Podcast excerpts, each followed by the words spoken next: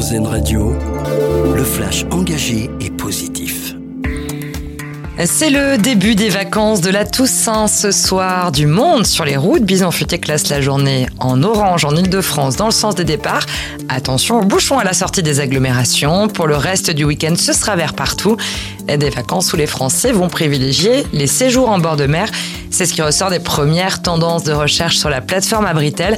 Et selon le site de location de vacances, le Finistère est en tête des destinations les plus prisées devant la Charente-Maritime et le Morbihan.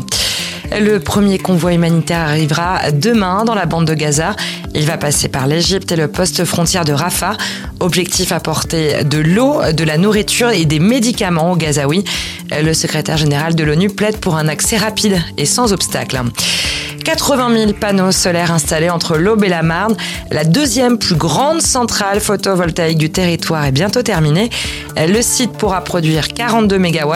Surtout, le projet fait office de modèle dans la reconversion de sites pollués pour en faire une zone de production d'énergie, puisqu'il est installé sur l'ancien aérodrome militaire de Romilly-sur-Seine laissé vacant infatigable Rolling Stones. Le groupe sort aujourd'hui son 24e album studio. C'est le premier depuis la mort en août 2021 du batteur Charlie Watts. Il s'agit aussi de leur premier disque de chansons originales depuis 18 ans, un album présenté par Mick Jagger comme un objet qui revendique l'héritage des Stones, mais avec le son de maintenant.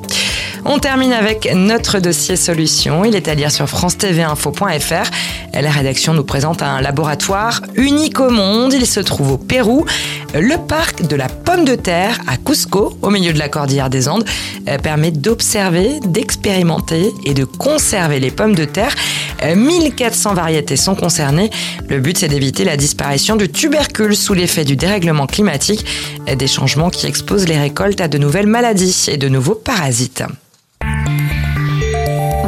d'écouter le flash engagé et positif d'Airzen Radio. Une autre façon de voir la vie.